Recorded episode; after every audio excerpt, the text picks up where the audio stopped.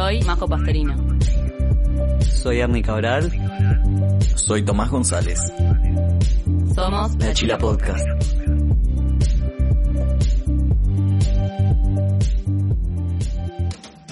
Bienvenidos chileros y chileras al tercer capítulo de la segunda temporada de la Chila Podcast. Como todos los capítulos, me encuentro con los dos seres más hermosos y capaces del mundo audiovisual yoruba. Ah, con esta ¿Y por qué resaca. no? Oh, mundial iba a decir yo, pero bueno. Majo, Ernie, ¿cómo se encuentran esta bella tarde? Bien, muchas gracias por preguntar. ¿Cómo están ustedes? Bien, bien. Me parece que eh, Hernán ya respondió a la pregunta. Sí, sí, ¿no? ¿No? sí. Bueno, chicos, me gusta, y chicas, me gusta anunciar que el día de hoy vamos a arrancar con un tema especial para mí, porque es uno de los géneros con los que más me identifico y tal vez de los que más consumí. Y que tal vez consumimos más todos. Puede ¿no? ser. Puede ser. Podría serlo. Que es el de Coming of Age. ¿Cómo sería en español? Coming of Age. Eh, y, mm, saliendo de la niñez. O de la... Sí. Como género película de jóvenes. Claro, sí, pero sería Película más como... adolescencia. Vieron que no hay un- un- una traducción exacta, No, ¿no? no Yo digo porque me rompí el bocho buscando, pero es como más un... La adolescencia tardía, ¿no? El final de la adolescencia. Sí, es más como una realización mental. Es, es- es Sí, raro. de hecho Ahora, sí. lo vamos a explorar Sí. un poquito más dentro del capítulo porque para mí hay ciertos factores claves que definen el Coming of Age, esta realización de la juventud, si se quiere, eh, que bueno, vamos a ir explorando con los distintos puntos. Así que vamos a empezar con Majo, ¿no? Me parece que teníamos una sección interesante. Bueno, el Coming of Age, por supuesto, habla acerca de la adolescencia, ¿verdad? Y antes de arrancar quería hacerles una pregunta. ¿De qué edad a qué edad se piensan que es la adolescencia? O sea, va la adolescencia. ¿Adolescencia en términos biológicos o en términos sociales? Biológicos. Ok, responde vos primero. Eh, no sé, de los 12 a los 17, ponele. Bien, Tommy. Sí, yo te diría que eh, iba por los 13 hasta los 18, 19. 19. Pues no, los dos están mal. Interesante. Uniendo todos los, o sea, las grandes, eh, yo qué sé, la OMS y ese Sí, tipo sí, de... sí. Ahí va. Organizaciones mundiales. Sí, capaz que no todas las organizaciones mundiales, pero se establece que aprox desde los 10 hasta los 21. Chan. La OMS, sí, la OMS dice hasta los 18, por ejemplo, todos igual están de acuerdo con que arranca a los 10 años, pero hay diferentes etapas, que fue interesante por lo que justamente Camino of Age en realidad el género no, no sería la, la primera etapa, ¿no? La Claro. pubertad, la, la tan tan joven. Ah, O sea, puede que sí, puede que a veces se den, no es lo más común. Les cuento, hay tres etapas. La primera fase es la de la pubertad, preadolescencia o adolescencia inicial, que es de 10 a 13 años. Después tenemos la adolescencia media, que es de 12 a 18, que medio que le pegaron el palo los dos ahí, es como la adolescencia más común, si se quiere. Y después tenemos la adolescencia, que vendría a ser como una juventud plena, que va de los 18 hasta los 24. Que en ¿Hasta realidad... los 24? Sí. Va, entonces Pará, tan soy veterano, un qué pibe, bien. soy un adolescente. vos. Bueno, yo ya no, pero. Soy un Soy adolescente. joven. Sos un adolescente. Hace poco me enteré que no solo no soy un, un millennial. Ojo, igual, esto no es adolescencia igual, es juventud plena, es como la etapa que está como bisagra entre Bueno, soy adolescencia. ple- decime plenamente joven. O sea que yo ya no soy joven. soy un Somos adulto. ju- ahí va, vos no sos No, joven. vos sos un viejo. No estás en la juventud plena, claro, que es diferente. No, mirá estas canas. Vos ya tenés que empezar a contemplar el retiro y estas cosas, ¿no? Que me digas. Bueno, justamente como vos dijiste hace un ratito, el género Coming of Age trata de la adolescencia, pero no tanto tipo, esta es una película sobre adolescentes y mantengo el rango de edad, no tiene por qué ser Coming of Age solamente por el hecho de que sean jóvenes y jóvenes, Eh, sino que eh, habla de los cambios en general, ¿no? De que vivimos que en la, en la adolescencia son un montón de cambios, no solamente a nivel biológico, tipo a nivel sexual, eh, o sea, de la sexualidad de uno y todo, todos los aspectos biológicos, sino que también es mental, ¿no? Tipo todos esos cambios mentales que te vienen, yo que sé, en Camino of Age es muy común que, por ejemplo, el personaje, yo que sé, esté tipo transando entre amistades y enemistades, eh, tenga tipo, por ejemplo, todo el problema con les novies. Sí, sí, sí, yo quiero, le- estoy levantando la mano, profe. Dime, Yo- dime, yo- dime. Yay. Eh, lo que iba a decir de los Camino of Age es que una característica muy común es el testeo de los límites, tanto legales como morales. También, totalmente. como más estructurales, porque Exacto. uno lo primero que testea siempre es el hogar, pero lo segundo que testea es el colegio, el liceo. Sí. Entonces, Lo como social. que, claro, uno siempre busca como ver dónde están los límites de nuestros, de- o sea, de lo que consideramos aceptable. Y para mí el Camino of Age está bueno porque muestra, por lo general, la comedia, creo que es lo que más consumimos Sí. en el occidente, el Camino of Age. Sí, comedia, drama. Claro, comedia, drama, pero, pero aún así eh, la, la comedia, el factor risa siempre está porque nos burlamos de cosas que suelen ser co- cotidianas para los adultos, Exacto. pero que por ahí los adolescentes no entienden porque no manejan los mismos sí, sí. signos, las, Que las es- mismas formas. Es una gran prueba de absolutamente todo, de buscar eh, nuestros límites. Bueno, yo creo que con eso de los límites, tipo, algo clave también de los of Age es este tipo enfrentamiento a la autoridad, sean los padres, sean eh, las madres y padres, ¿no? Profesores y profesoras. probás sustancias diferentes, probás la sexualidad, probás un montón de cosas, buscas tus límites, tus gustos. O sea, es un. De- o sea, de los periodos de cambio más grandes en la, en la vida de cualquier ser humano. Sí, sí, sí. Es un, y eso en Camino of Age es algo que se muestra mucho a través de lo social, justamente, ¿no? A través de hasta dónde puedo tirar la cuerda, este, yo qué sé, todo la- el desafío de la autoridad, no solamente, como dice Tommy, que arrancan la casa de uno, que ya no es más tipo, tengo que pedirle a mamá para... Claro, me escapo por la ventana. Claro, me escapo por la ventana, en ese plan. Mi ventana tenía rejas, así que un poquito complicado. No podrías hacer una Yo vivía en of apartamento, así que... Igual la reja no sería lo que me impediría saltar por mi ventana, ¿no? Pero bien. Yo les quería hacer una pregunta antes de Dime, continuar. dime. Es, serie o película, ¿cuál es su producto favorito Camino of Age? Uf, no sé si tengo Sí, favorito. yo... Tienen que pensarlo, les Ta. doy, les doy un poquito. A mí se me vino, o sea, yo no sé si es mi favorito, no creo, pero el, voy a decir que se me vino primero a la cabeza eh, Sex Education. Me parece un producto espectacular. Ojalá yo hubiese tenido una serie así cuando era adolescente y ojalá mi generación lo hubiese tenido. Me parece mind blowing. Man. Qué rico. ¿Vos la no, no la vi, no, no. Obvio que no. Fa, mira la ñeri. Sí. Bien, Sí. eso es, eh, no sé, a mí honestamente, si me pones contra las cuerdas, te diría que película actual, va, actual, ya tiene unos cuantos, ya tiene unos cuantos años, es eh, The Perks of Being a Wallflower, Amo. que es muy linda película. Yo leí el libro mucho antes de... ¿Y qué está tal? está buena. Nunca lo leí. Es mucho mejor que la peli. Es mucho mejor, me imagino que sí. Es, es un... Como debe ser. Lo leí hace un montón de años, pero es un libro emocionalmente intenso. Tipo, Bueno, ya sabes qué regalarme para Navidad. bueno, yo lo tengo en mi casa, te lo puedo prestar cuando quieras. Sabelo. O sea, no, basta de, no, no puedo leer, no tengo, tengo demasiados libros abiertos sin terminar, así que por Binder. ahora vamos a dejarlo para Sí, más adelante. sí. Pero si no de series, me gusta mucho Skins. Skins, Ay, la total.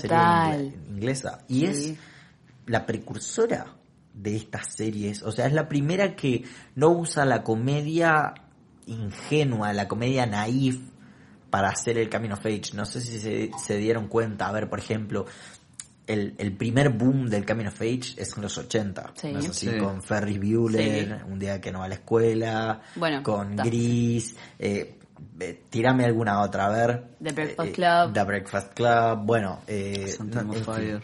Saint, Saint Elmo Fire, que Dios, esa película la tendré que ver en Stand algún by Me. momento.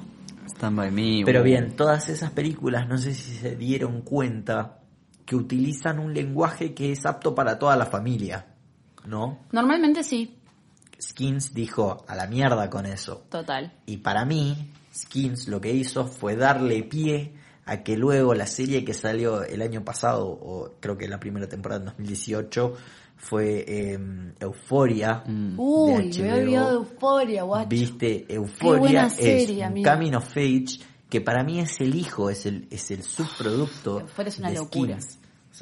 Porque es el mismo tipo de, de, de- o sea, actualizado, pero es como las experiencias se viven de manera cruda. E incluso la sensación, por lo menos a mí, al verlos los dos, es muy parecida. Es una sensación como de, uff, hay un momento re de desamparo y de darte la cabeza contra la pared en ese momento de la adolescencia que siempre, es lo que decís, o sea, usualmente es comedia lo que consumimos de Coming of Age, pero es verdad que hay todo un proceso re zarpado de darte cuentas de cosas de la humanidad en general o de, yo qué sé, es- también sí, es sí. empezar a, a tener conciencia política, conciencia social, tu lugar en la sociedad, Sí. tipo, realmente como generar tus miedos.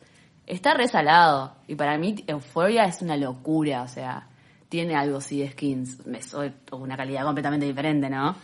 Claramente. Pero sí, sí, totalmente. Sí, yo creo que lo que falló con Skins, y ya es lo último que hablamos porque tal vez hay muchos que no la vieron, pero que es que a lo largo de las temporadas los guiones van perdiendo ese concepto de realidad, ¿viste? Y van agarrando cada vez guiones más histriónicos y personajes más, más como jugados y cada vez más irreales para la edad y para las cosas que hacen.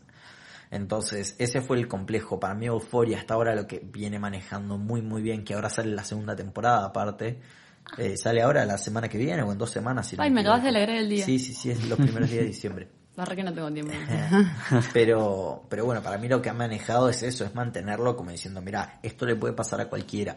Y ese es como un gran, gran objetivo de los Coming of Age modernos, a diferencia de los Coming of Age de los 80, que eran la idealización de, de esa juventud. De la etapa. ¿no? Claro, de- de- como que para que el principal, el protagonista, le suponía todo un problema cruzar el portal a ser un adulto, a ser un responsable. Sí, Suena el camino del héroe todo, ¿no? Es que tiene mucho, Tiene de- mucho Obvio. la mayoría- del camino del Es que héroe. sí, obvio.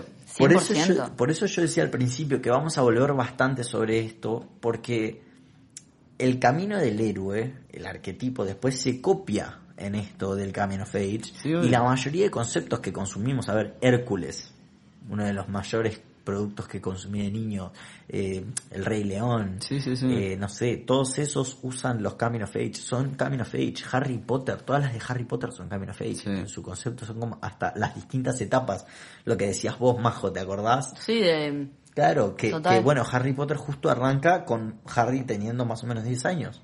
Sí, yo no sé si igual Harry Potter sería un camino of age. Es un camino. Y tiene Está bastante parte de, de lo que es la transformación, los arcos de los personajes sobre todo. Sí, pero no tiene, no tiene mucho de, de- yo creo que por el género en sí de, la- de Sí, de las películas no tienen mucho del conocerse desde el lado de estoy creciendo. Por lo menos el foco no está ahí. Tal ¿Me vez no las películas, pero el lib- los libros, o sea, la historia, los personajes te van Bueno. mostrando cómo Harry crece Importante, y no es tan bueno y no es tan malo. Este género es un género en el cine y en la literatura, Sí, ¿no? sí, sí. Muy fuerte. Eso me llevaba al siguiente punto del que quería discutir. ¿Cuándo creen que se inventó el Camino of Age? Y yo capaz que hago trampa porque estuve leyendo de eso. Ok, bueno, entonces... Pero vos. A ver, ¿qué pensás? Bien, vamos a burlarnos de El la ignorancia de Lerny. Pa, no, no tengo ni idea. Y para responder a lo anterior, creo que la Camino of Age que más me gusta es Palo Alto, de Palo Alto, Coppola. sí. Linda película. Emma Roberts. Sí, es, una buena Peters. peli. Eh, y no, no tengo idea, pero estábamos manejando finales de los 70, principios de los 80. Sí, en realidad, lo- pa- lo- es- pero en literatura también hablas.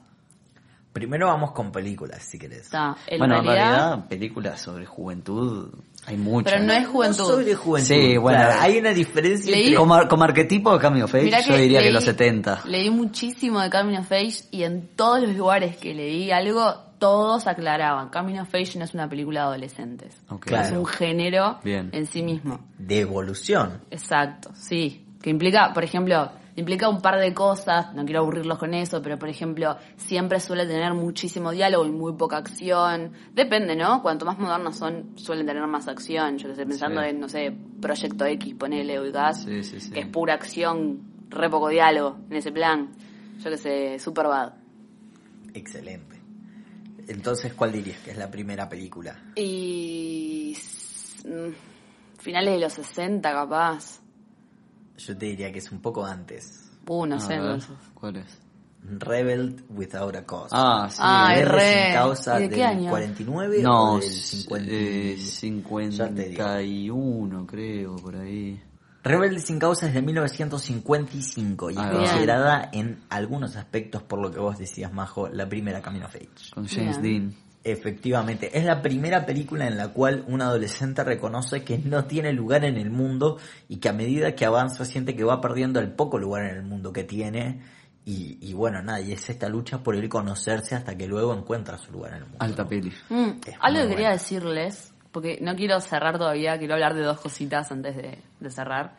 Eh, hay algo que me gustaría rescatar de la diferencia, digamos, entre siglos, si se quiere, del Coming of Age, es que antes estaba muy centrado en jóvenes blancos de clase social media, media alta, o sea que obviamente, digamos, cumple con los requisitos de Coming of Age porque su mayor problema era este pibe no me da bola, esta piba no me da bola, quiero probar una droga, etcétera, etcétera, etcétera.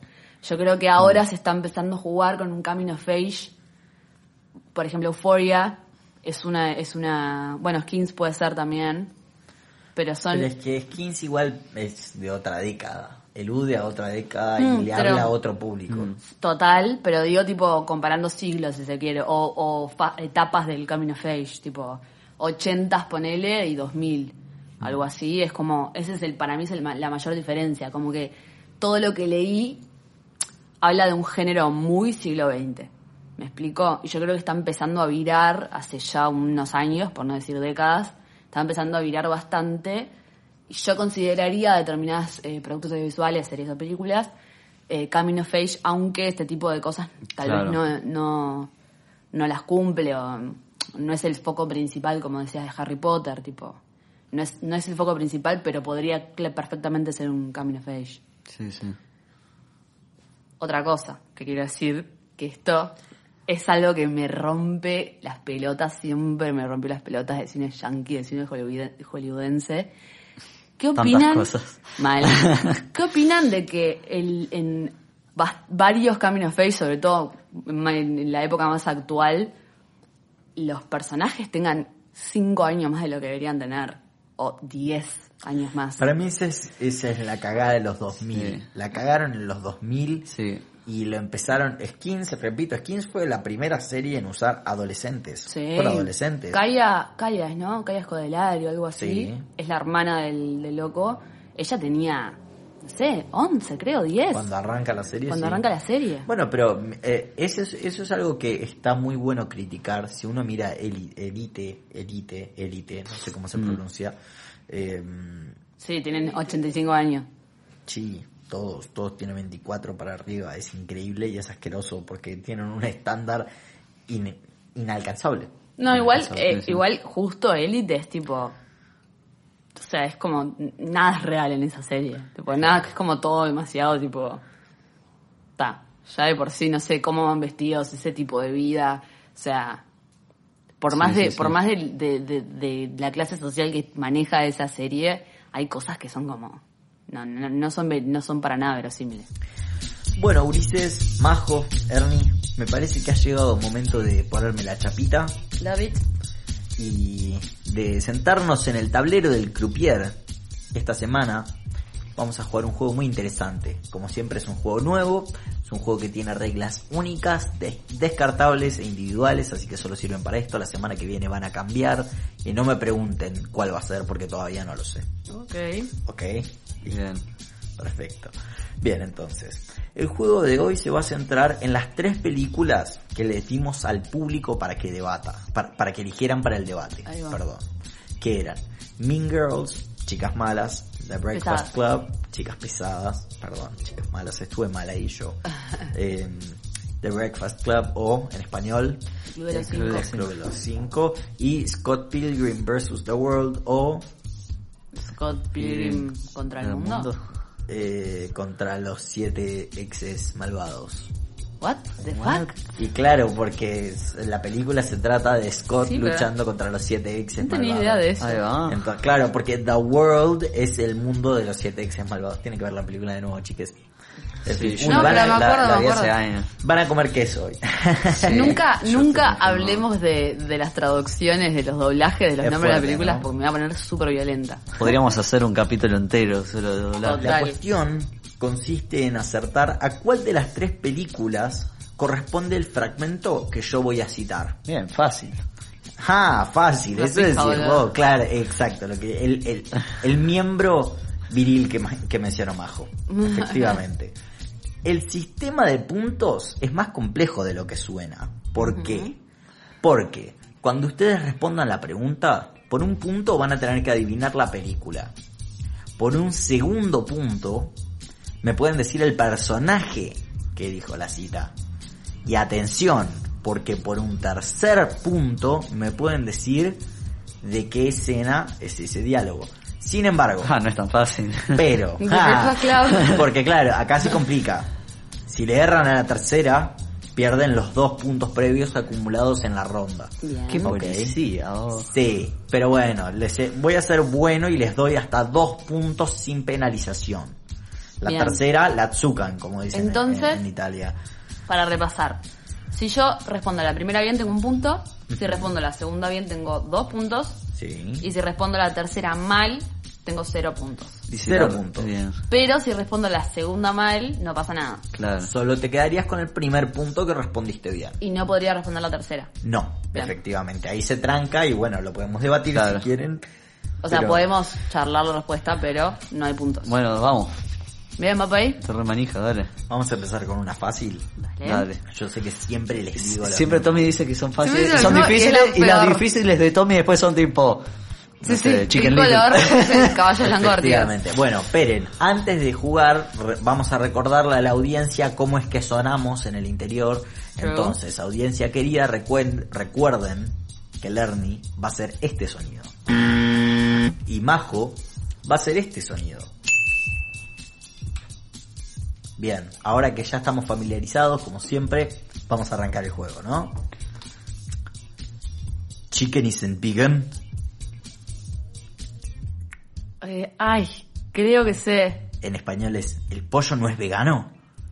Sonaron los botones casi al mismo tiempo, pero me parece que el botón de Majo sonó primero, junto con su muñeca, porque cuando tocó el botón se lesionó y me parece que hay una tendinitis, estamos llamando al Zen porque Majo se quedó sin voz, vamos a tener que cancelar el podcast.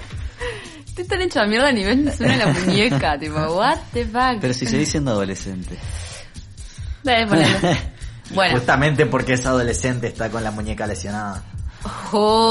Era un tema que no podía pasar por alto en este capítulo. Muy Lo vamos bien. a hablar, lo vamos Muy a bien hablar. porque lo dijiste de la manera más sutil del mundo. Tommy, I congratulate you. Gracias, gracias, Croupier. Bueno, mi respuesta es The Breakfast Club. Por un punto, Majo ha errado. Mingers, ¿no? No, No. Miguel seguro que no. Chicken Isn't Vegan es de Scott Pilgrim vs. The World. Es la escena en el cual el vegano que toca el bajo, que lucha contra Scott, Mmm. de- lo, lo- Scott lo, lo elimina porque le da café con leche.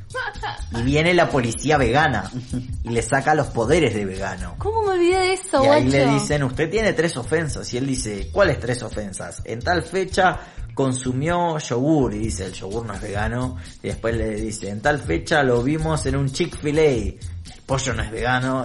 Y hoy está, consumiste y le sacan los poderes con sus pistolas. Bien, bien, bien. Es excelente. Yo la verdad que no me acuerdo en nada de esa película, vos, qué No horrible. me acuerdo mucho de Scott tampoco. Bueno, de Breakfast tampoco. Así pilan las veo. Bueno. le- Les sugiero que no, que no ventilen Breakfast esta la información porque el público nos, los va a linchar. Yo Breakfast la reví en el Breakfast Club, justamente. Ah, claro. Yo no las veo hace pila. Bueno, Pero me tengo fe. entonces, vamos a seguir con la siguiente pregunta. Le go. Oh my god, Danny DeVito, I love your work. Hernán tocó el botón primero. Mingers.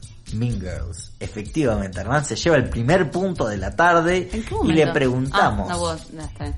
Claro, efectivamente. Y le preguntamos a Hernán, ¿querés responder el segundo punto? Sí, Hernán responde el segundo punto. que era quien lo dijo. Sí. Demian. Muy bien, Hernán, por un segundo punto y ya me estoy emocionando. ¿Te la jugás a la tricota? Se la juega al Ah. triple, la tira desde afuera del área y la emboca, la encesta, el gol, es gol. Hernán, ¿le vas a tirar a los tres puntos? No, me ¿Por quedo qué estás con los mirando puntos. tu Uh, celular? Me quedo con los puntos. ¿Qué? Ay, ¿puedo, ¿puedo intentar yo adivinar eso? Bien, lo podemos hacer sin un Igual puntaje creo que sé cuál establecido. Ya ahora Sí, sí, sí. quedamos ahí afuera, yo se los voy a decir porque soy el croupier y la casa siempre dice. Entonces, esta es en la escena, escena en la que están en el baño. Cuando conocen, cuando se están conociendo con Katie, con la actriz de Lindsay. Va. Eh, este Damian sale del water y una chica le dice, este es el baño de mujeres, no Mm, puedes es estar verdad. acá. Sí, sí, y ahí Damian lo- Lo la mira a la chica y le dice, oh mi Dios, sos Danny DeVito, Sí. amo tu trabajo. Y la empieza a perseguir a la chica pobre, se va corriendo del baño asustada. Amo ese personaje con Damian. Uf, no sí. la de la chica asustada. Una- claro. Amo, amo el, el Tommy hacedor de doblajes. Gracias. Total. Es un arte, no lo comprendería. Bien, vamos con la siguiente pregunta. Like, excuse me for being a virgin. O sea, Hernán tocó el botón. Breakfast Club. Muy bien, Hernán se lleva el primer punto. Hernán, te la jugás a la segunda pregunta. Me vas a responder quién es la persona que dijo esta cita. Eh, pa, no me acuerdo el nombre del personaje, pero puedo decir quién es. Ah, para mí no importa. Ok, ¿Actor o, sea, o- o si no decís el nombre, claro, o sea, O sea, decir, si no el nombre del el personaje, personaje, de- que hace. Claro, sí, decime el personaje. Está, es el el, el, el, el, el que es el...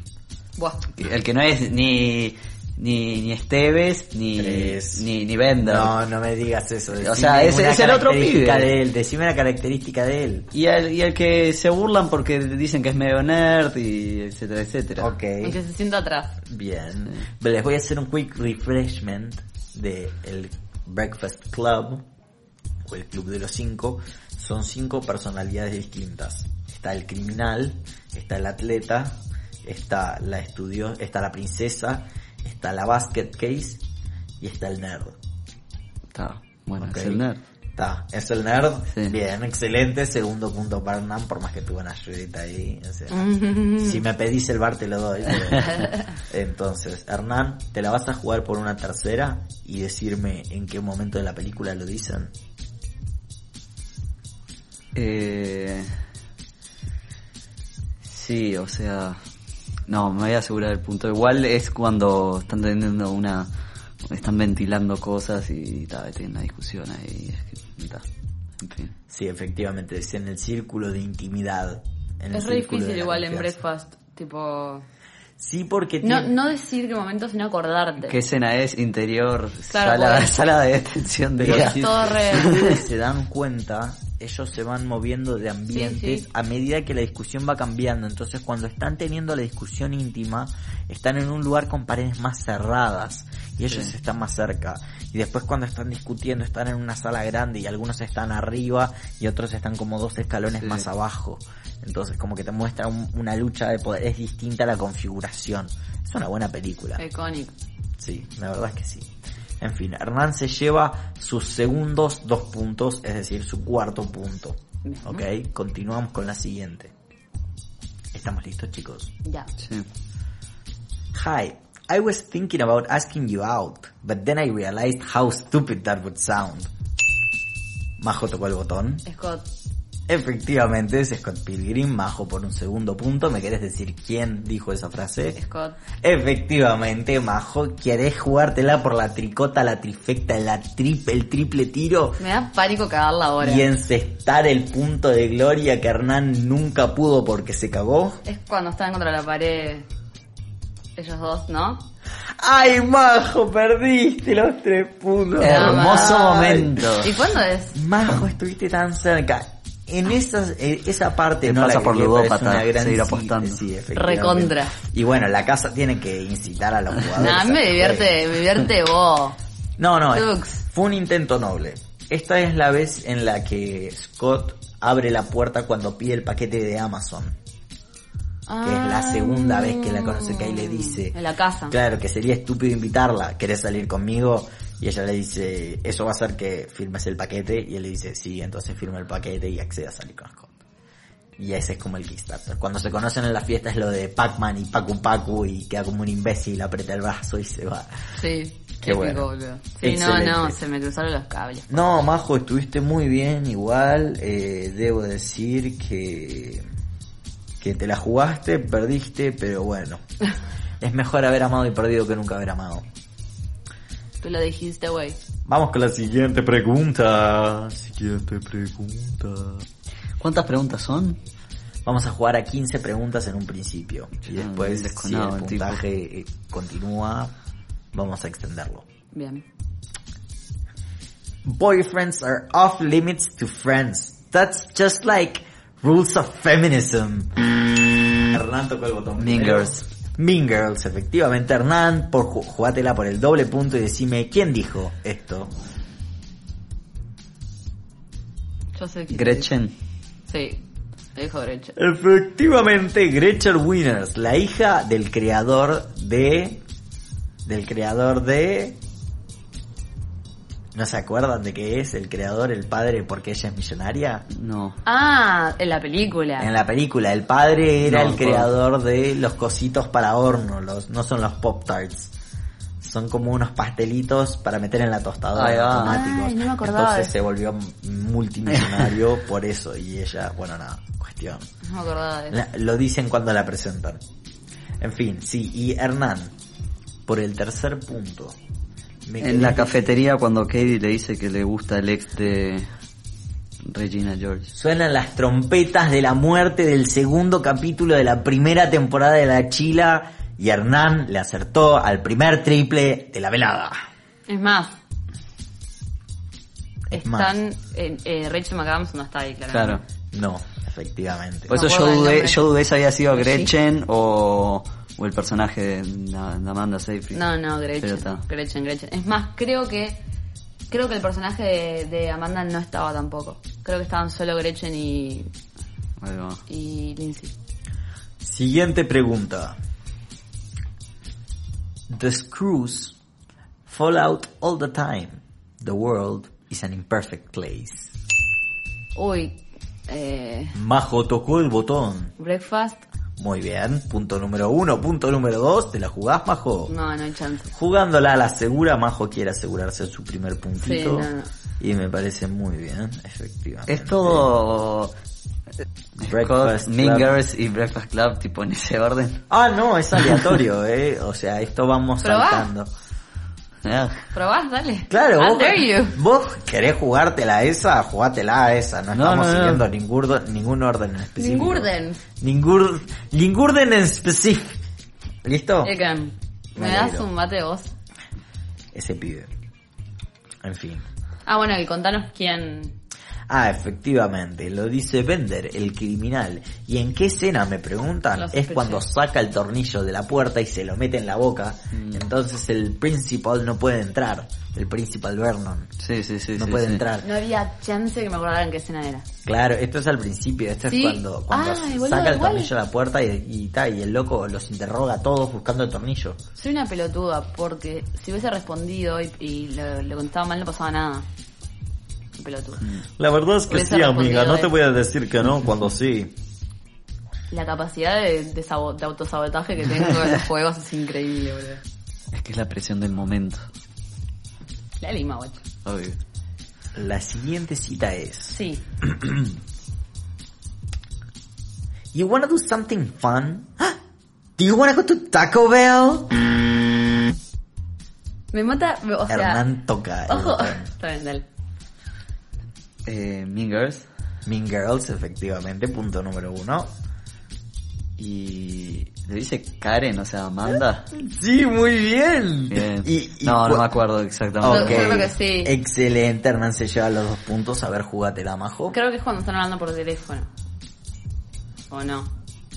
No, Ah, es cuando tienen la discusión. Ah, no, no es cuando no, es cuando Aaron termina con Regina por segunda vez. Entonces, eh, ¿cómo se dice? Esta muchacha, Karen, la invita a Regina a Taco Bell. O sea, acá va a Ah, romper no la acuerdo, dieta. no. Porque como el novio la dejó, tienen que ir a romper la dieta. O sea, acá puede romper la dieta. Entonces de ahí nace.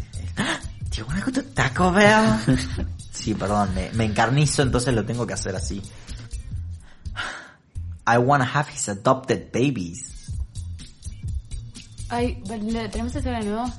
I want to have his adopted Ah. babies. Eh, tener sus bebés adoptivos. Fa, guacho. Cinco, cuatro, Eh, tres, dos, uno. Hernán tocó el botón en el último segundo y se la va a Solo- jugar. Yo que la verdad es que no sé, Scott Pilgrim. no, creo que es Mingers. No, efectivamente es Scott Pilgrim. ¿Es Hernán Scott se Pilgrim? lleva un punto por timbiero. Por Por timbiero. por por timbiero, por timbiero. timbiero se lleva un punto, Hernán, efectivamente. Entonces, Hernán, ¿te la querés jugar por algún segundo punto? O, o te quedás ahí en la timba ganadora? ¿Cómo era la frase? Ah. I want to have his adopted babies. Quiero tener sus hijos adoptivos. Re, boludo, re. No sé, Ramona. Eh, no.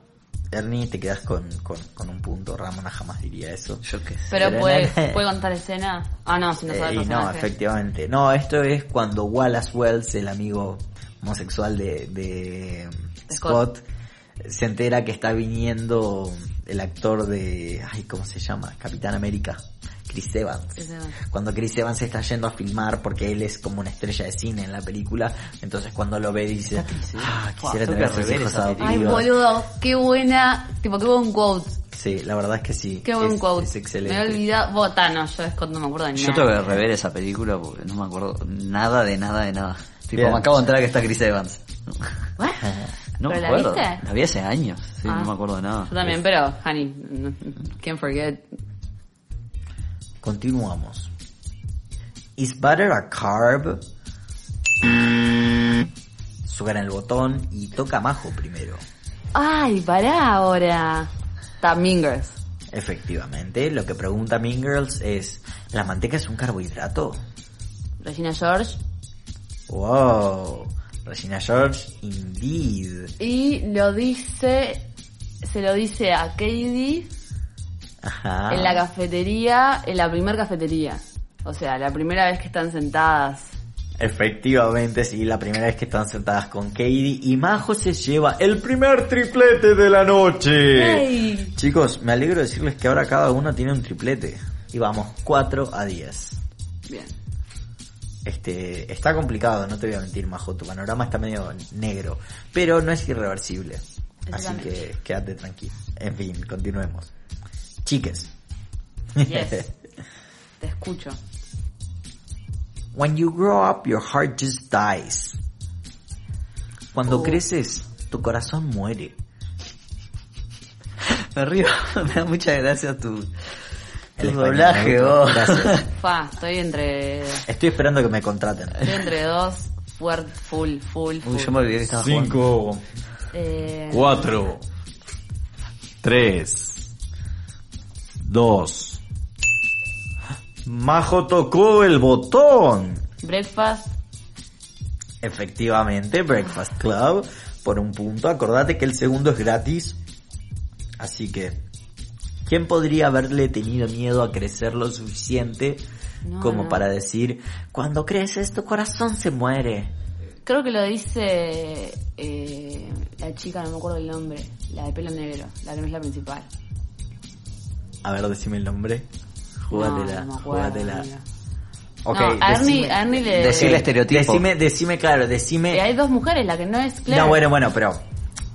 Está bien, ver, igual. la. Dark, tipo la... la... Está, ok, te la, te la regalo porque, porque estamos, esto, está muy bien. Sí, efectivamente es Allison, The Allison. Basket Case, la que está en cualquiera. Sí, la lima. Efectivamente. Te hago la tercera pregunta No, no, no. dentro de la pregunta que le tiene muchísimo miedo. No voy a perder otra vez el triplete, guacho. Me parece muy bien, Majo, me parece muy bien. Sumando puntitos, viste como en, en una pregunta ya sumaste dos, ya no está tan lejos el Ernie. Y bueno, les cuento que era en el círculo de la intimidad, cuando estaban hablando de la sexualidad y, y de todo esto, hablaban justamente de... Es una muy buena escena esa. Es una de las escenas que larga más sabiduría de la Sí, película. para mí, para mí, Está muy bien escrita esa sí, escena. es, eh, The Breakfast Club es un, es un emblema a nivel de guion, bo. A nivel de diálogos me parece Sí, increíble. Sí, sí, sí, sí, sí. Y ahora, you cocky cock, you'll pay for your crimes against humanity. Y Majo tocó el botón automáticamente como la cobra taca taca. Scott. Scott Pilgrim. Mhm, versus the world, honey. ¿Quién lo dice? Ahora decímelo de nuevo. You cocky cock, you'll pay for your crimes against humanity. Tu pijudo No. pito pagará por tus crímenes contra la humanidad. Tu pijudo pito Y for claro, y bueno, es lo más literal que me salió, perdón. ¿Cómo lo puedo hacer? You cocky cock. O sea, sí, maldito bastardo. no, no. ¿No? Ok, no. ok, está bueno, te quedaste con el puntito. Me quedé con un puntito nomás. Me parece a rescatar, así que te lo voy a dar. Y está efectivamente ese Scott luchando nuevamente contra el vegano, Todd Ingram. Cuando Todd Ingram, después de haberle pegado a su ex y haberle sacado la tintura del pelo de la cabeza, insulta a Toronto diciendo que es una ciudad medio pelo y ahí es cuando Scott se enoja, no cuando le pegan a su ex, sino cuando insulta a Toronto, Scott se enoja y le dice, "You cocky cock, Nunca- por tus crímenes con la humanidad. Jamás existió una película tan lima, boludo. No, es, es simplemente. Tienen los comentarios más out of context. De la historia de la humanidad. Es que creo que por eso me, me Es, identifico. es creo una película buena para un juego de este estilo. Efectivamente. Bueno, entonces Majo aquí sumó un nuevo punteli, un falito. un nuevo puntibelli, y continuamos. Well, everyone's home life is unsatisfying. If it wasn't, people would live with their parents forever. Majo tocó el botón. Breakfast. Sí. Lo voy a decir en español para que todos lo entiendan, Vale. porque mi inglés es horrible. Eh, bueno, la vida hogareña de todos es horrible. Si no, viviríamos con nuestros padres para siempre. Sí. Breakfast. Efectivamente, es de The Breakfast Club. Contame, Majo, ¿quién pensás que lo pudo haber dicho? Eh, lo dijo... La voy a arriesgar, ya era. O sea, acá no estás arriesgando nada. No pierdo nada. Claro. Lo dijo... Creo que lo dijo... El tipo, el bad guy. No, ¿No? ¿Qué lo dijo? lo dijo el atleta Andrew. Eh, Emilio Esteves. efectivamente. Cuando, bueno, Emilio. Cuando están hablando al principio de, de ser unos vagos o de mudarse de casa. Sí, me acuerdo de la escena total. Claro, es cuando todavía están sentados en las Mm, mesas. Que él está adelante, a la izquierda. Efectivamente, entonces, bajo de esta manera sumaste otro singular. Y puntito a puntito, pasito a pasito, suave suavecito. eso besito. Efectito, efectito, Ah, efectivo. Se está acercando, ¿no? Sí, se está acercando, se está acercando como las fiestas. Fua. There are two kinds of evil people in this world. Those who do evil stuff, and those who see evil stuff being done and don't try to stop it. sí, sí, sí. Hay dos tipos de personas malas en este mundo, mientras Majo levanta la mano, yo le digo que existen las personas malas que hacen maldades No sé por qué levanté la mano. y las que dejan que las maldades se hagan. Es como la, la frase de, de Good Hay dos tipos de personas en este mundo. Los que tienen armas cargadas y los que cavan. Los que cagan. Los que cavan. Los que hacen caca. O sea, los que se cagan cuando escuchan de la pistola sacas toda la caca. Toda la caquis. Efectivamente. Pero bueno, Majo, levantaste la mano y ahora me tenés que responder, tenés que enfrentar. Mi peor pesadilla. Sí. Eh, yo creo... Todo mi ser... Esa no es la respuesta final. Todo mi ser va hacia breakfast, pero voy a decir Scott. Es breakfast, ¿no? No, ¿No? Majo le ha cerrado cero puntos para vos en esta porque es de Mean Girls. Hay dos tipos de personas en este mundo, aquellos que hacen Ah, lo aquellos- dice Janice. Efectivamente, se lo dice Janice a Katie cuando la convence Janice, ¿no? de que sí, Janice, cuando la convence de que se unan las plásticas para sacarle toda la información y toda la mugre. Tenés razón. Entonces ahí le dice, hay dos tipos de personas en este mundo sacadas, entonces está, no vamos a dejar que se hagan maldades, vamos a conseguir mugre y exponerla. Re boludo. Y bueno, es el inicio. Me gustó la intención, estuviste cerca, vamos a continuar. You ought to spend a little more time trying to do something with yourself and a little less time trying to impress everyone. Hernán tocó el botón después de mucho tiempo. Breakfast. Efectivamente, en The Breakfast Club dicen, deberías pasar más tiempo preocupándote para hacer algo por vos mismo y menos tiempo intentando impresionar a otras personas. Entonces contame, ¿quién dice esta cita? ¿Quién suelta este pedazo de sabiduría, de amor duro, Ay, de tough love? ¿Quién es? Fa. No sé, Emilio Esteves. No, Hernán, te quedas con un solo punto. ¿Puedo probar? Estuviste cerca, sí, Majo por cero puntos prueba. Creo que lo dijo... Eh... Ay, no me sale nunca el nombre. El tipo, el bad guy. No, Majo también le erraste, por suerte ¿No? no, estaba jugando por puntos, ¿Claire? hubiera sido decepcionante. No, seguí cerrándole. ¿Quién lo dijo?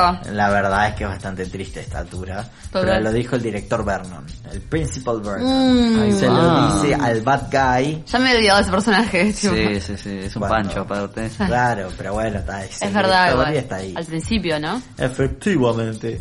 Y de esta forma llegamos a la pregunta 13, nos quedan dos preguntas y luego vamos a hacer un conteo de puntajes para ver si es necesario un desempate, ¿estamos todos de acuerdo? Ok. Bien. Me parece excelente. Entonces vamos con la pregu- penúltima pregunta. If your life had a face, I would punch it. Si tu vida tuviera una cara, la golpearía. Y de esa forma, como golpearía tu cara, Majo golpea el botón y nos dice de qué película es esta cita. Scott. ¿De qué? Scott. Ah, bien, sí, Scott, efectivamente. Escuché algo y nada que ver. Pero bien, Scott Pilgrim. ¿Ramona? No, no lo dice Ramona. pero Menos mal que no pierdo con el punto. efectivamente. Entonces, esto se le dice Kim, la baterista y exnovia de Scott, que lo detesta. Mal. Entonces, cuando se entera Amo que está saliendo. personaje, boludo. Claro, cuando se entera que está saliendo con una chica de 17 años, que, que terminó con ella después de haberla engañado con Ramona, le dice, si tu vida tuviera una cara, la golpearía. Este es una personaje sabia. Hablando de buenos diálogos. Efectivamente. Entonces, Majo, te llevaste el punto número Yo voy así de a uno, ¿viste? Tipo, 14. No, no, no, está bien, está Muy bien. pussy. Vamos pasito a pasito, suave, suavecito. Entonces, seguimos y vamos con esta que podría ser la última pregunta potencialmente. A ver. Four candy canes for you, Glen Coco. You go, Glen Coco. ¿Quién levantó primero? No, Voy a levantó pedir Ernie. el bar. Ernie levantó primero. El bar determina que Hernán tocó primero el botón. Hernán, contame quién dijo esto. Perdón, ¿de qué película es esto? Mingers. Sí. Mean Girls, efectivamente, Hernán, por un segundo punto. Yo te pregunto, ¿quién dijo la frase Four candy canes for you, Glen Coco? You go, Glen Coco. Damian. Efectivamente, Damian Sí. le dice eso a Glen Coco. ¿Y en qué contexto se lo dice? Por el tercer punto, tripleta, tricota o nada, trifecta, decímela, cantámela, por favor. Cuando está repartiendo los candy canes que se mandan y está disfrazado de Papá Noel ¿En dónde? en el liceo. O sea, sí está vestido de Papá Noel, pero Pero no es en el liceo. ¿No es en el liceo? no es en la fiesta de disfraces. ¿Sí? Ah, no, pará. ¿Me, pe- me No. estás pidiendo el bar? Sí, te estoy pidiendo el Me, bar. están pidiendo, me encanta No. que me pidan el No, bar. no, no, no. Es la- en el liceo, Es sí. en el liceo cuando están Es en el repartiendo los canes que se repartiendo mandan los entre... Claro. Claro, es bien. Vamos Uf, a... me parece que Vamos me parece que Demian Croupier no va, pare- no va a la fiesta de Es verdad que no va. me parece eh. que Croupier está robando la plata fuerte. Ey, el croupier tuvo un- desliz en, en la El culprit te ayudó con, con, las, con The Breakfast. Vos dejá de quejarte. Efectivamente. Bueno, entonces Hernán, a pesar de que no te lo quiero dar, porque ahora ya me caes mal, porque expusiste al croupier, te llevas los tres puntitos y vamos a sumar el puntaje total y voy a necesitar un redoble de tambores eterno para cortar. Eterno. eh, claro, porque tengo que sumar y soy muy lento, porque por algo estudié comuni- comunicaciones. Comunismo. Eso fue mi eterno. Comunismo, estudié el comunismo. Y Por ahora algo estudié comunismo. Hernán va 17 puntos. Y efectivamente Majo tiene 9 puntos. Así que chicos, chicas, chileros, chileras. Eh, tenemos un ganador del tercer capítulo de la mesa del croupier. No, mentiras, del tercer capítulo de la Chila Podcast. Y es Hernán, el campeón. Felicitaciones Hernán por tus 17 puntos. Bueno, gracias. No te, no, no. Gracias. no, te- no hay premio aquí, no hay premio, así que no me mires. Pensé que me ibas a pasar el faso, pero está. No sé de qué está hablando, señor. Seguro reconocerán la canción que está sonando ahora. Es Jingle Bell Rocks. Es. Rock. Rock. ¿A secas? Ahí va. Es la canción, bueno, que bailan las, las protagonistas de. Las de- plásticas. las chicas plásticas. pesadas. Las protagonistas de Mean Girls, la película de nuestro debate, es una película de 2004, dirigida por Mark Waters, escrita por Tina Fey. Es una adaptación de una guía que se llama Queen Bees and Wannabes de Rosalind Wiseman. Es una guía para sobrevivir a- al liceo, básicamente. Y, y bueno, es una adaptación, es protagonizada por Lindsay Lohan y Rachel McAdams. Y bueno, ¿Cuál era la diferencia de edad que se llevaban? ¿O qué edades tenían? Porque según tengo entendido, Lindsay era como muy chica y Rachel era como ridículamente grande. Sí, Rachel tenía como 25 y, y actuaba un personaje de 16 años. ¿Lindsay? ¿Sabemos? Lindsay eh, estaba bien. Sí. Estaba en la edad. Creo que 16. Por Bien. ahí. Y por ejemplo, eh, Rachel y Amy Powler, que actúa de su madre, eh, se llevan 7 años nomás. Es excelente el rol. Es excelente el rol de la madre. Sí. Es- Cuando el Sí, sí, chihuahua sí, le está mordiendo el pezón, honestamente es una de las escenas más cringe pero chistosas que vi en mi vida. La amo, boludo. Amo Sí, a pobre. sí. Bueno, primero quería preguntarles, para ustedes, vieron que hay mucha gente que dice tipo, ah, Mean Girls me gusta, es ese típico, ese tipo de película boluda que me gusta. ¿Es una película boluda o es una película que juega a ser boluda? Ah, pr- primero que es una película boluda. O También. sea, está, tipo, Clueless, en ese caso, sí podría entrar en película boluda y es un hito también del género y del cine. Eh, no sé, a mí no, no me parece para nada una película boluda. Para nada. De hecho, para la época tiene un montón de cosas súper avanzadas. No estoy de acuerdo con lo que dijiste de la película boluda, que es una película boluda, porque Clueless es una película boluda.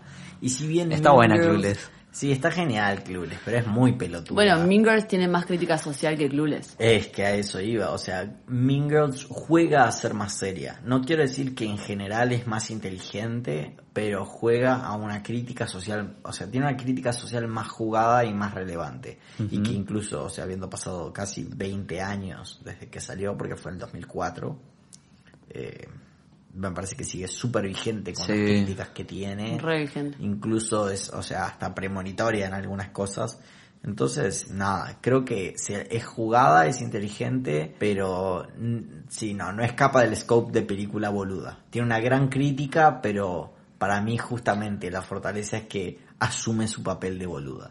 Como ¿Y, Superbad. ¿Y qué tan boluda? ¿Boluda estilo Adam Sandler o...? No, no, boluda estilo Superbad, como te digo. Es una película, o sea, Superbad por ahí no tiene tanto sustento, esta tiene un poco más de sustento detrás. Bien. Pero las dos son críticas sociales fuertes, o sea, Superbad es como la experiencia más de los pibes, si se quiere, de los outcasts.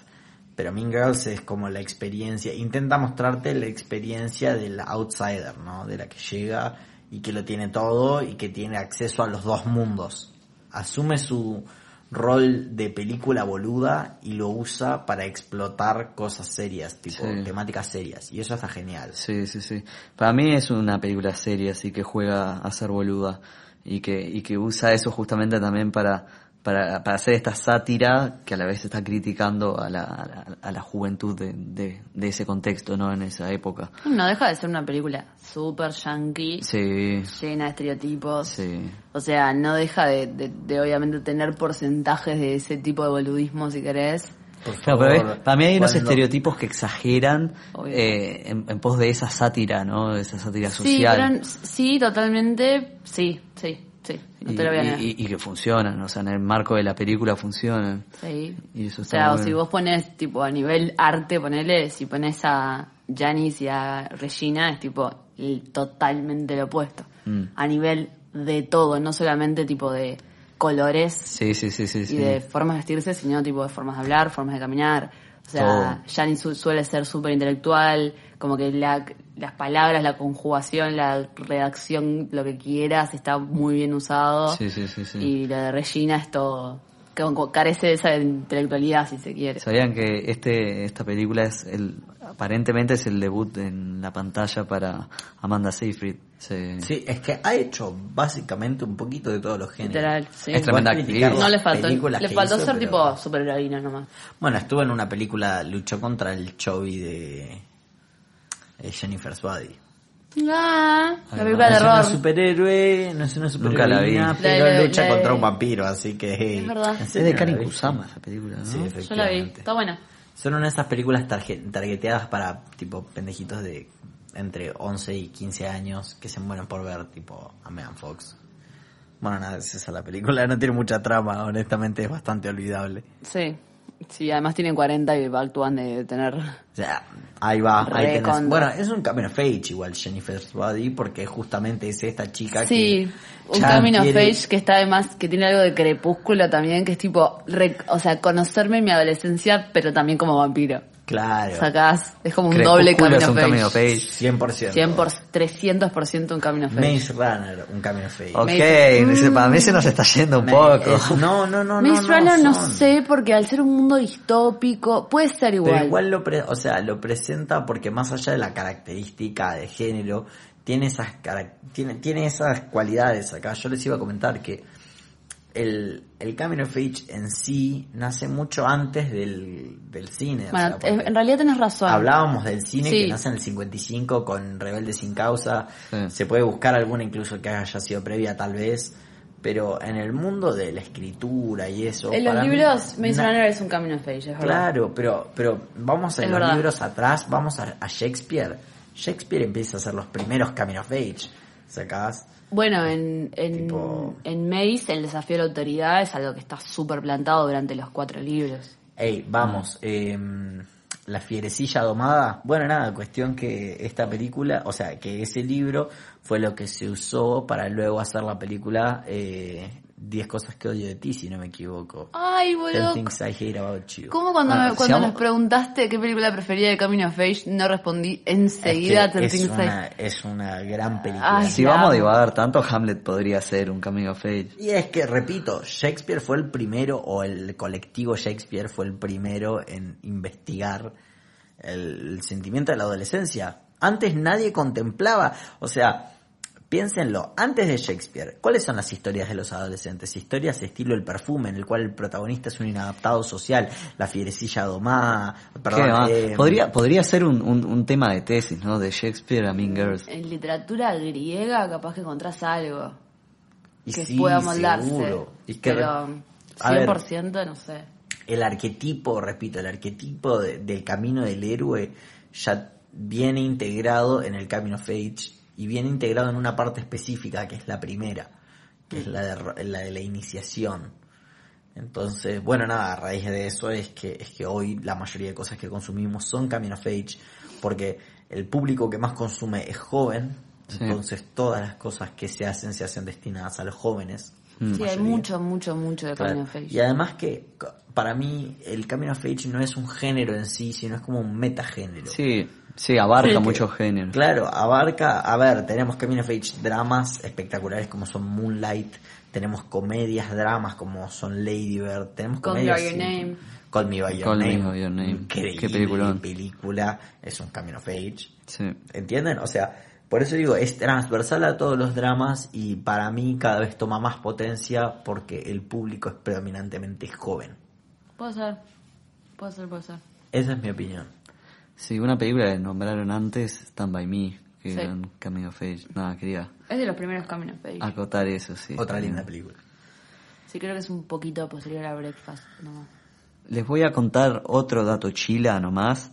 Eh, la actriz de Gretchen, que ahora no recuerdo el nombre, eh, es quien hace la voz de, no sé si alguna vez vieron este eh, dibujito de Cartoon Network, de Cartoon Network, de Nickelodeon, que es eh, los Thornberries. Ella es Elisa, la, la que habla con los animales, la protagonista. Ella es Elisa. No te puedo creer. ¿En serio? Sí. Mirá tú. Era, era, era el, el- el dibujito de la familia que vivía viajando en un camper y el padre tenía un bigote y tenía Claro, un mono. sí. Era una familia. Era la, la pelirroja, ¿no? Sí, el Sí, hermano sí, sí. menor era un fucking troglodita. Sí.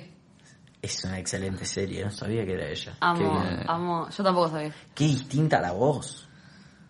Porque Sí. habla como medio en la serie. Sí, bueno, tiene unos años antes la serie, ¿no? No, y además de Pero todo, el personaje es distinto. a en Mean Girls también. también. Vos pones a Amanda, una película, digamos, cualquier otra película de Amanda con Mean Girls y la voz también es diferente. Sí. Tienen, ponen la voz hasta en un... Sí, efectivamente. No, no, pero bueno, es algo para, para resaltar, ¿no? Que es Totalmente. excelente desde el punto Totalmente. de vista de actuación. Bueno, quería preguntarles, ¿se identifican con algún personaje en particular de esta película? Sí. ¿Con quién me identificarían a mí? Con el profesor de gimnasia, que está con las dos asiáticas. ¿Cuál es el...? Epic shit. Podemos cerrar el capítulo acá. ¿Con quién me identificarían? Con, claramente, es, es muy fácil, es con Janis. O sea, no te estoy diciendo Dyke, pero bueno. Sí, no, sí, yo también Es- pensé eh, tenés, tenés como la esencia y, y, y el... La esencia. Sí, Sí, yo me identifico ¿Vos qué con? Janis. Efectivamente. Es Janis. Y yo honestamente no sé con quién me identifico. Yo no, yo no sé. Es complicada Yo, la pregunta. ver. porque hay Me encanta hacer preguntas que yo no puedo responder porque es tipo... Yo vos te, te identificaría con, con Tina Fey, con la profesora, no Ok. me acuerdo el nombre. ¿Por Es verdad, es la profesora. Re toda tipo buena y toda tipo ubicada Claro. en ese plan. Sí, sí. Ay, vos va. sabés quién sos. Ahora tengo mucho miedo. Tommy, vos sos el, el, el, El que director. al fin, no, el que Ah. al final termina con, bueno, re puede ser el director, man. Yo estaba pensando que era el director. Re poder. El de el de mate. club de matemática. matemática. Qué horrible. que, es, que, es que hace rap. No, igual, by the way, MC, sos, no, MC. sos el director, Soy confirmo. el director, confirmo que soy el director. Confirmo, boludo. Sí, sí. O sea que voy y me cargo a 100%. Lermy todo el tiempo. Sí, sos el director. Y no me sorprende que sean pareja. Excelente. Hasta estoy, en la ficción. Ya. estoy de acuerdo, estoy de acuerdo. Sí, sí, yo considero que soy el director. ¿Qué viaje que todos nos ident- ¿Vos te identificás con, con Tina o con otro personaje? Yo no sabría con cuál identificarme en realidad, pero está, si vos crees, vos crees que yo también. Es que tenés algo. ¿Sabes qué pasa? Y no quiero sonar como una mala persona cuando digo eso, digo esto, pero tenés un aire de derrota que tiene la misma, el, mismo, el mismo que tiene la profesora, ¿entendés? Ah, pero eso es fuerte. Sí, bueno, no, echarle la culpa a la resaca, a la droga, a lo que quieras, a lo que quieras. Está, pero está, pandemia, pero sonas igual. Bueno, bien. Está, pero viste que te pasa que cuando ves una película, por más de que todo tu ser no quiere que te identifiques con alguien, te terminás identificando con alguien. Sí, sí, sí. a mí- sí, o... Pasa que encuentro matices en, en- en distintos personajes Eso siempre. seguro. Entonces está, es como que siempre me cuesta identificarme con personajes de película. ¿Con Gretchen no te identificás? Mm, No, ¿por qué? ¿por qué? No, no, no, por- te pregunto por las dudas. Y bueno, viste que en realidad, vieron que en realidad esta película es, eh, es un claro reflejo de, de, bueno, de la, de la juventud de esa época, ¿no? Sí. Pero traído a, a- a sus adolescencias, ¿qué tanto ven un reflejo de, de su juventud liceal? Sí, eh, a mí me gusta pila. Nada que ver, te- me preguntaste algo y te iba a responder algo totalmente diferente. No, está perfecto, Pero como tiene que en- ser, en como tiene que ser. Estamos en la adolescencia desafiando la autoridad. Eh, me encanta el recurso que, que usan de... En realidad no sé si me encanta. Me parece que es un, una- un buen planteamiento que no sé si está 100% bien usado, que es el, el, el recurso de que como ella viene de África, todos son animales, Sí. y hace la comparación Sí, con animales. bueno. Hay momentos que funciona increíblemente, como en la pele, digamos, cuando todo el liceo se vuelve loco por lo del libro, pero otros momentos que está medio como flojeri. ¿A qué iba con esto?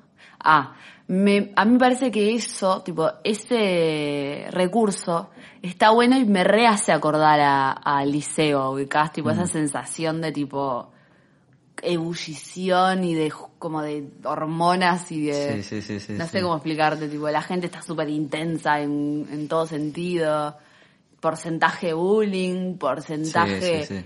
Yo no sé si tanto, porque en, en Estados Unidos es, es algo muy yankee, vuelvo a decir, tipo, ir a la cafetería y el no sé qué. y los grupos tipo tan segmentados Los quizás grupos tan que, que acá no es segmentados. tan así. Totalmente, o sea, en- con eso no me siento muy identificada porque no, yo no sé si habían tipo así, viste que hasta ya hacen en joda tipo los chinos, los no sé Sí. qué, los neapalos. Sí, sí. Pero sí, todo se, para mí ese componente de comparar con el Animal Kingdom está bueno, me parece que sí. Sí, está, está bien usado el recurso. Está bueno esa base. Sí, claramente el recurso se basa justamente en esa en esta obra de la cual se, se, se basa el guion, ¿no? Que es de la escritora, ¿cómo se llamaba? Rosalind Wiseman. Rosalind Wiseman, efectivamente. Entonces, sí considero que un poco se refleja en mi vida leseal. Es verdad que es muy yankee y está muy caricaturizada, Sí. Mm. pero refleja especialmente lo pasivo-agresivo que eran algunas relaciones entre compañeros. Bueno, eso es mucho of Age. Y eso si lo ves en retrospectiva, que si cada quien lo ve en su vida, hay muchas cosas así, pasivo-agresivo. Y imagínate hoy que hay redes sociales, amigo. Sí, sí, sí, sí. Claro, o sea, a ver, para empezar eso, hoy con las redes sociales nuestra intimidad es- está mucho más expuesta y nuestras chances de cagarla diciendo algo que está mal o, o que vende nuestras, nuestra posición es mucho más fácil, es mucho más factible. Entonces, nada, sí, eh, la película es como una linda radiografía caricaturizada y extremizada de lo que vivimos como cuando éramos adolescentes, eh, más que nada cuando llegas a un lugar. A mí me gustó pila, yo cuando llegué a Uruguay los veía así en la universidad. Eh, o sea, imagínate, me encontraba con especímenes como Hernán. Entonces temía por mi vida. Desde el día uno, ¿eh? Desde el día uno, efectivamente, efectivamente. Pero no, fuera, fuera de los grupitos y las divisiones y, y como ese status quo que se genera, eh, repito, me gusta cómo muestran las relaciones secundarias, las que son un poquito más pasivas, las que no son Sí. tan fuertes, porque las relaciones primarias son como la relación entre las mujeres, entre esa sororidad que se va desarrollando a lo largo del film. La segunda es la amistad y la tercera es lo romántico. No, se podría, como si lo quieren ver en esos tres niveles, me parece que va así, que va en la aceptación de Lindsay como mujer, eh, eh, o sea, Katie como persona, como mujer, junto con todas sus otras compañeras de liceo, que después de que hacen este ejercicio de confianza. Y además plantea algo en general el Camino Age, pero esta película en particular, que es como justamente el, el- todo lo que hablamos de los cambios y de lo precoz, digamos, y, y en búsqueda de todo que estamos en la adolescencia, lo maleable que somos. Al nivel que ella literalmente, está- obviamente está tipo hiperbolizado, pero digo, Sí. ella literalmente por juntarse con determinadas personas tiene una forma de, de ser y vestirse y hablar y conjuntarse con otras. Es como... Sí. Y esa maleabilidad es re real. O sea, yo qué sé, no sé, los gustos, la música, todo ese tipo de cosas es algo que, yo qué sé, normalmente es muy normal que lo compartes con tu grupo de amigos. Sí. Y que se decanta de manera natural. Nada, Sí, por me supuesto. gusta mucho. Sí, sí, sí, sí, definitivamente. En ese sentido la apruebo. Bien, bien. ¿Y el guion en general qué les parece? Em, Ah, bueno, ya que estoy voy a dar mi, mi, mi opinión al respecto, pero sí, yo creo que se, se- si bien es muy es muy estereotipo estadounidense, eh, hay muchos matices, ¿no? Que vemos, como dijimos, por ejemplo, todo lo pasivo-agresivo y con lo del salvajismo este, me hiciste acordar a, eh, en el liceo, no- nosotros es como que, por ejemplo, creo que era ingeniería, que tenía, tenía, se había hecho su propio trapo, una bandera de ingeniería, no sé qué, y la gente de arquitectura iba y se las robaba, no sé qué, y tal, nada, es como Sí, esa parte de, de la selva, ¿viste? Hani, yo es artístico, más Entonces está nada, pero pero está, yo creo que más allá de que es muy sí estadounidense, hay muchas cosas que se ven acá, si bien la gente no Obvio. se segmenta tanto, siempre había grupitos como o, o de gente más popular, si se quiere entre comillas, o la gente más eh, no sé, introvertida. Sí. Entonces está. Es un, es un viaje cuando también lo miras en retrospectiva y, y, ve- y- y empezás a darte cosas, Darte cuenta cuenta de de cosas que tipo, uh, quizás esto no estaba tan bien, ¿eh? Está reservado cuando te das cosa de cuentas. Te das Sí, cuando te das cosas de cuenta.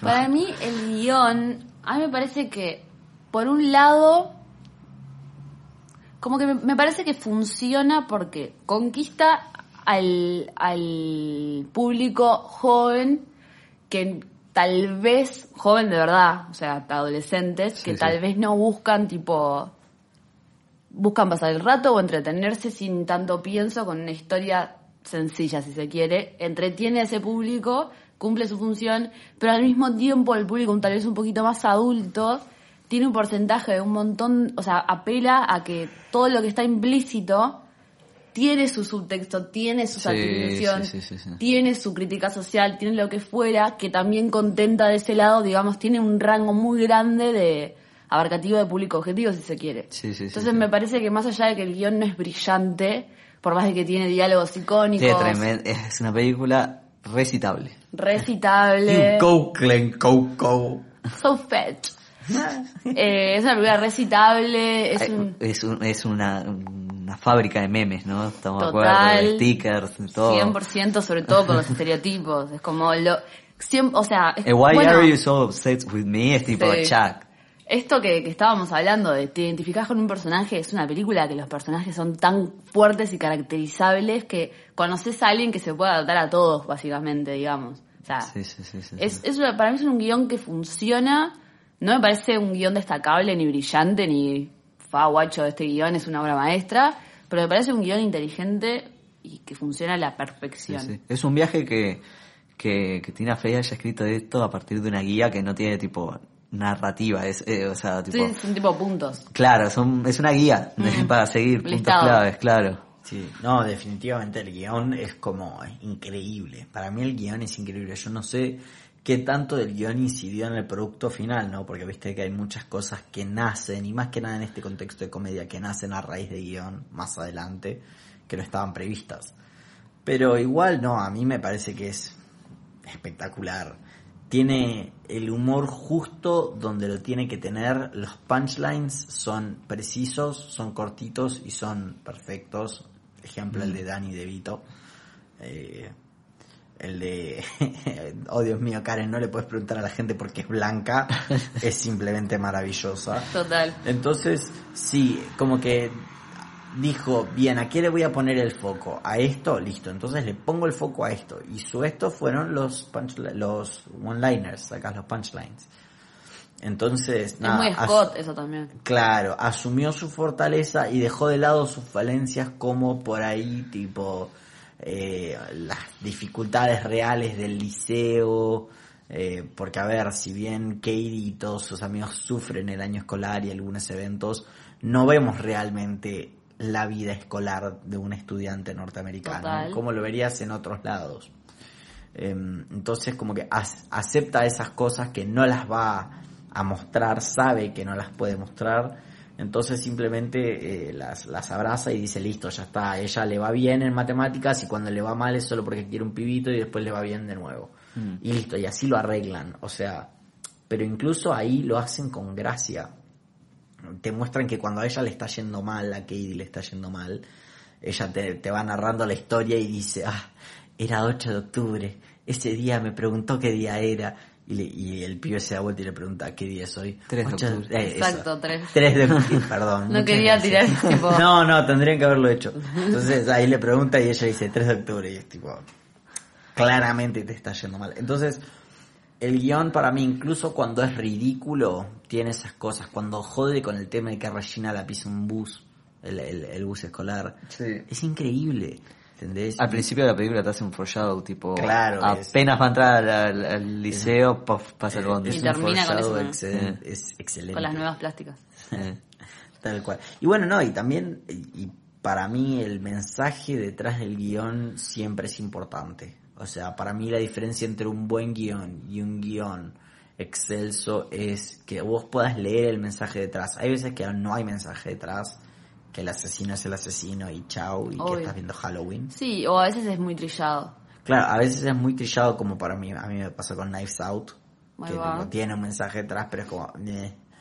Y a veces... Es, más como- tipo for the sake de tipo el entretenimiento. Claro. Más que tipo. Claro, y este que para mí, dentro de todo su caparazón del entretenimiento, el guion tiene un mensaje detrás que es muy poderoso, Totalmente. que es por lo que para mí un buen Camino of Age, sin importar el género, va a ser una película exitosa, porque es una película que significa que hace que todos nos podamos relacionar en cierta medida con el principal o Mm. con alguno de los principales. Sí.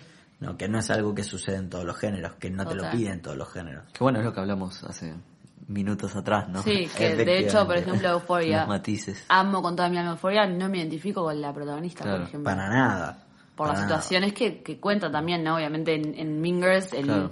Los problemas son... Es mucho más relacionable. Exacto. A un nivel mucho más mundano también. Mucho más superficial. Y es que bueno, es que Y no tan superficial tampoco. Pero igual, aún así, a eso voy con la brillantez del guion. Que el guion sabe que no se puede meter con el tema de las drogas en serio, no se puede meter con el tema del sobrepeso en serio. En realidad tenía- era- abuso y estás, estás acot- acotando al público ahí. Claro, pero, pero por más que lo acota, lo abarca de cierta forma, como lo hace el profesor de gimnasia que está con las dos alumnas y que el profesor se tiene que dar a la fuga. Lo manejan con gracia, pero es un delito federal. Ah, que es totalmente, un profesor de gimnasia estando con dos gemelas. Total. de menores de edad. Menor a ver, lo- in- a, a eso voy con que es brillante. El delito era estar con dos gemelas. sí, y no tiene la ambición que tiene Sex Education, Euphoria, Skin, todo eso. No tiene la ambición de decirte, hoy te vengo a dar un re mensaje de la adolescencia y de lo que... No, es como... Es como Superbad, pero a eso voy. Ahí Son va. dos películas que Sí, a través de la comedia... No, pero sacarle el mensaje atrás. Yo te digo, más allá de la comedia en sí, de, que, que es el vehículo que utilizan, la película quiere marcarte algo interesante y algo de interés y algo que no importa si es tu generación la mía o la que viene, todos queremos saber cómo, cómo lo veíamos, cómo lo cómo Claro. configuramos el mundo, porque nosotros vemos Breakfast Club y no entendemos de qué hablaban la mitad de las veces, pero entendemos cómo se sentían y lo entendíamos cuando Claro. teníamos 15 años porque vivíamos algo parecido. Sí, no queda obsoleto. Efectivamente. Y por eso ha, ha habido tanta diversificación que sigue Genera mucho catarsis, ¿no? El- Y el sí, el Coming of Age también, público. en general, no, no digo que busque serlo, pero siempre busca como decir, tipo, esto no está bien, o yo qué sé, no necesitas ser eh, hegemónica y rubia y la la la para estar con el, el hegemónico, el deportista, el no sé, ¿entendés? Como Sí. diferentes como, yo qué sé, cosas que es casi educativo a una audiencia más chica que está pasando por eso, no, no lo pasó todavía. Yo creo que no es tan tan fuerte en ese ámbito igual Mingers, o sea, me parece que tiene cosas tan buenas, no me parece que sea tipo sex education, acá que es tipo Sí, sí, sí. cada dos minutos está tirando una frase que es 100% educativa. Claro. Sí, sí. ¿Ibas a decir algo? No, para nada. Solo- bueno, aprovecho igual para decir que mi gran problema con Sex Education, que es una serie que amo, es que se la juega de diversa, pero el problema sigue siendo el hombre hetero cis.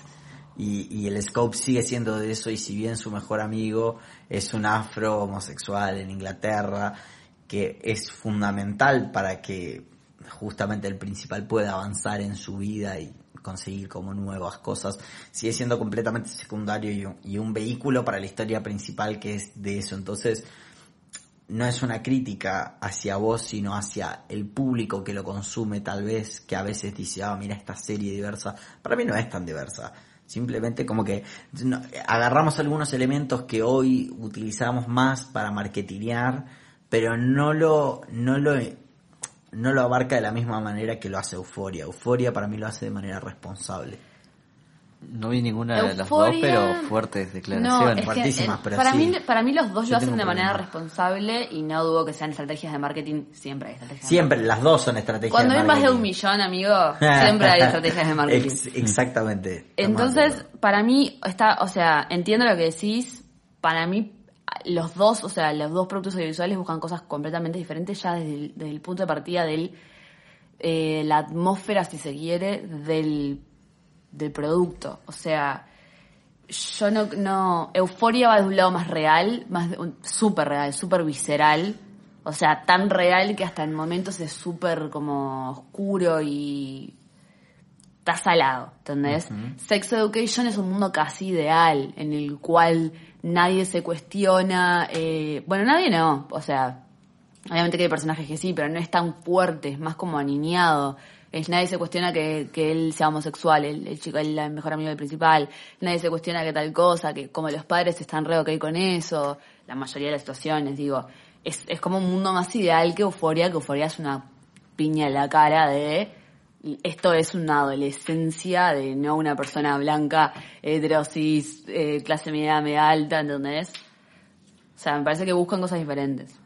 Sí, sí, pero por eso le han embanderado algo, le han, em- le han puesto la bandera de algo a Sex Education que para mí no necesariamente representa.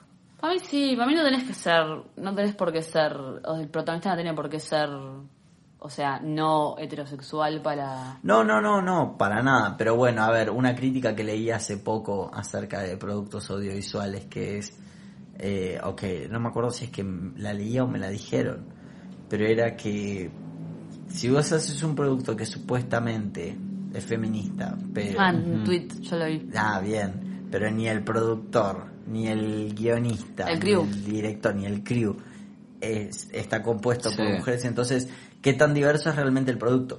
Entonces, para mí, mucho de esta crítica se le aplica a, a la serie esta. Sí, el tema es que para mí, ese terreno podría hablar horas porque a mí Sí. me encanta. Para mí lo que pasa es que en, en ese tweet que decía justamente, para que una película sea feminista, de, o sea, por lo menos un 50, creo que era un 50% del crew debe ser mujer o algo por el estilo, o en cargos este, Creativos. cre- creativos, exacto. Eh, tiene que ser mujer. Lo mismo con lo que está diciendo esto de la diversidad. Yo creo que la- una película feminista o un contenido feminista son dos cosas completamente diferentes. O sea, la película puede ser, puede tener con- con- eh, contenido feminista y haber sido hecha por 100 hombres y ni una sola mujer, ¿entendés? Sí. Pero el contenido sigue siendo feminista. ¿Me explico? Esta es mi postura. Porque en realidad, Sí. vos cuando vos lo consumís desde un lado de, pensemos en los tipo, boludez, Bad, eh, Bad Bunny es, Bad Bunny, Sí, ¿no? Bad Bunny. Bad Bunny haciendo la de Yo Perreo Sola, la canción, Sí. ¿entendés? Bad Bunny, capaz que es un, no lo conozco tanto, pero capaz que el loco es recontra machista, es recontra no sé qué, no sé qué, no sé cuánto, pero hay un mensaje que se puso ahí, ¿entendés? Que está flotando, que la gente en vez de escuchar eh, Sos mía, te doy testigos de la frente, está escuchando Yo Perreo Sola, ¿entendés? Que no es tan significante, pero digo, son cosas, o sea, que forman a la cultura, que hacen que la cambien. Claro. Entonces, yo creo que a, a lo que voy, a un montón. eh, Sex Education para mí tiene un contenido diverso, súper diverso. No sé si las personas detrás, el crew detrás de esa película es diverso, no tengo idea, probablemente no. Muy probablemente no. Yo creo que el contenido sigue siendo igual. Y yo creo que en las películas feministas el contenido sigue siendo feminista, el mensaje sigue siendo feminista. ¿Es una movida de marketing hecha por hombres? Puede ser, muy probablemente. Bien, eso es un debate para otra ocasión, me parece mucho más profundo. Ay, me encanta Sí. este debate. Pero, pero estuvo, me, me gusta porque abre las puertas a preguntarse realmente los límites del marketing y los Bueno, lo que decíamos, hay un más de un millón, hay marketing. Hay marketing, efectivamente. Bueno, Urice... Eh, ¿Puntaje? Sí, ¿cuánto, cuánto rankea en el kilómetro? Recuerden chicos que para este kilómetro no podemos usar puntajes medios, ¿ok? Es del 1 al 10, puntaje entero, y yo creo que a Mean Girls, con este hermoso debate que hemos tenido, le voy a poner un 8. Bien, mira tú. Majo. Lo va a matar, lo va a Muy matar. difícil, ¿no? Que la mate, que la mate. Muy difícil. Es muy difícil puntuarla. Yo le puse un 8 por bueno, porque es Mean Girls. Muy difícil. O sea, si me pongo 100% objetiva, estoy entre el 6 y el 7. Si le voy a poner un, un porcentaje de mi corazoncito, va a un 7, lleva un 7. Bien, Bien. Yo estoy, yo estoy de acuerdo también. Para mí es un 7. Tiene cosas buenas, tiene un buen guion, tiene frases icónicas. eh, pero está, después tiene su- su- sus temas, ¿no? Bueno, entonces el kilómetro promedia 7. Y quería preguntarles, ¿se les ocurre algún coming of age uruguayo? Mmm, let me think. Eh, a ver, Camino Face 25 uruguayo. cómo? Sí. ¿Cómo es que se llamaba? ¿25 qué? Sí, No me acuerdo. Sí. 25 watts. 25 nodos, ¿era? Eh, 25 pesos. La mejor película uruguaya. Estoy 25 pensando otra, gramos. vos. Tiene que haber otra. Ok. Tanta agua es un Camino Face. Tanta agua es la que hacen en 25 watts. ¿Eh? Ah, qué tarado, boludo. Es tanta agua, ¿no? Sí, tanta agua. Está. Sí, es un Camino Face. La verdad es que no conozco. Bueno, Y re locos repasados no sería un Camino of Age, ¿no? Eh, y son más grandes. Bueno, puede ser igual. Puede ser, Fue sí. tu Con tu criterio de adolescencia. El de los memes. El criterio de adolescencia de Majo, la verdad es que me dio un propósito para no suicidarme. No, la pero es ustedes que- no sean los adolescentes. Yo dije, es la bisagra entre No, juventud no, no. plena. Ahora se Tengo- quieren hacer los jóvenes. Tengo un No, año más ya- de yo ya adolescencia, perdí la bisagra. ¿entendés? Ya está. Yo tengo dos. O ah, sea, no, uno. Hoy me quedo hasta las 5 de la mañana jugando al LOL, gurises. No hay nada de eso. Tiempo. Creo que ni siquiera lo tengo descargado. No sé ni cómo se descarga ya el LOL. Estoy así de viejo. Adolescente. Eh, bueno, yo el otro día justo vi un Coming of Age uruguayo, Acné, que no es la recomendada, ojo, Acné. pero la recomendada de este, de este capítulo es Los Tiburones, un Coming of Age de Lucía Garibaldi, que también lo escribió ella, es producido por Montelona y actúan eh, Romina Bentancourt, es la, es la protagonista. La protagonista. Eh, esta película tiene la particularidad de que su directora ganó el- en Sundance, el prestigioso festival de cine independiente, eh, mejor directora en la categoría Cine del Mundo. Y está, un hecho sin precedentes en el, En el país. en el cine nacional, así que un éxito, está buena la peli, transcurre en un balneario, es una, una chica que, que bueno, que, que está justamente transitando su adolescencia y empezando a conocerse y nada, es una muy buena peli. Y ya que estamos, nuestra artista recomendada del capítulo es Florencia Durán, arroba fits-licuado en, en Instagram. Es artista plástica y muralista, integrante del colectivo Licuado. Y actualmente pueden encontrar sus cuadros a la venta en su Instagram, como dije antes, arroba fits-licuado. Bien, como todos los capítulos, les quiero recordar el bellísimo crew detrás de nuestras voces, quienes hacen todo esto posible. Tenemos a nuestro lado a Irene Aguerre, la sonidista. Eh, hoy forma parte del proyecto Acciones Sonoras por los Derechos de las Mujeres y Disidencias. Pueden encontrarlos en Instagram, arroba acciones.sonoras. Luego tenemos a Martín Bresque, que hizo la música original de la intro y la outro. En Instagram es Martín Bresque, con Q-U-E. Eh, en postproducción de sonido tenemos a Felipe Lamolle, eh, que tiene una banda que se llama Algo Pasa. Pueden seguirlos en Instagram, es arroba algo pasa barra baja.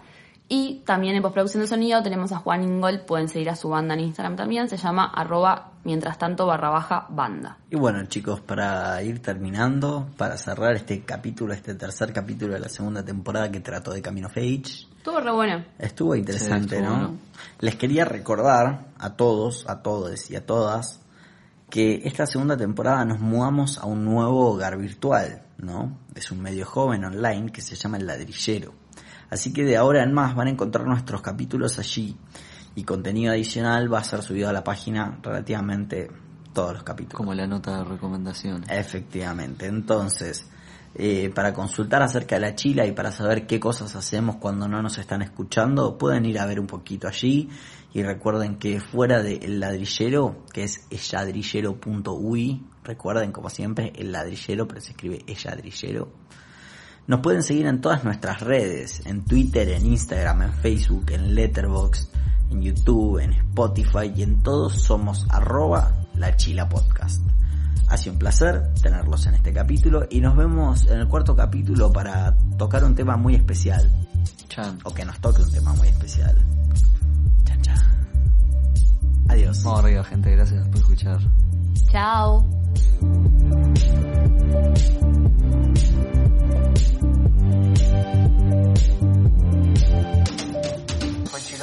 Fue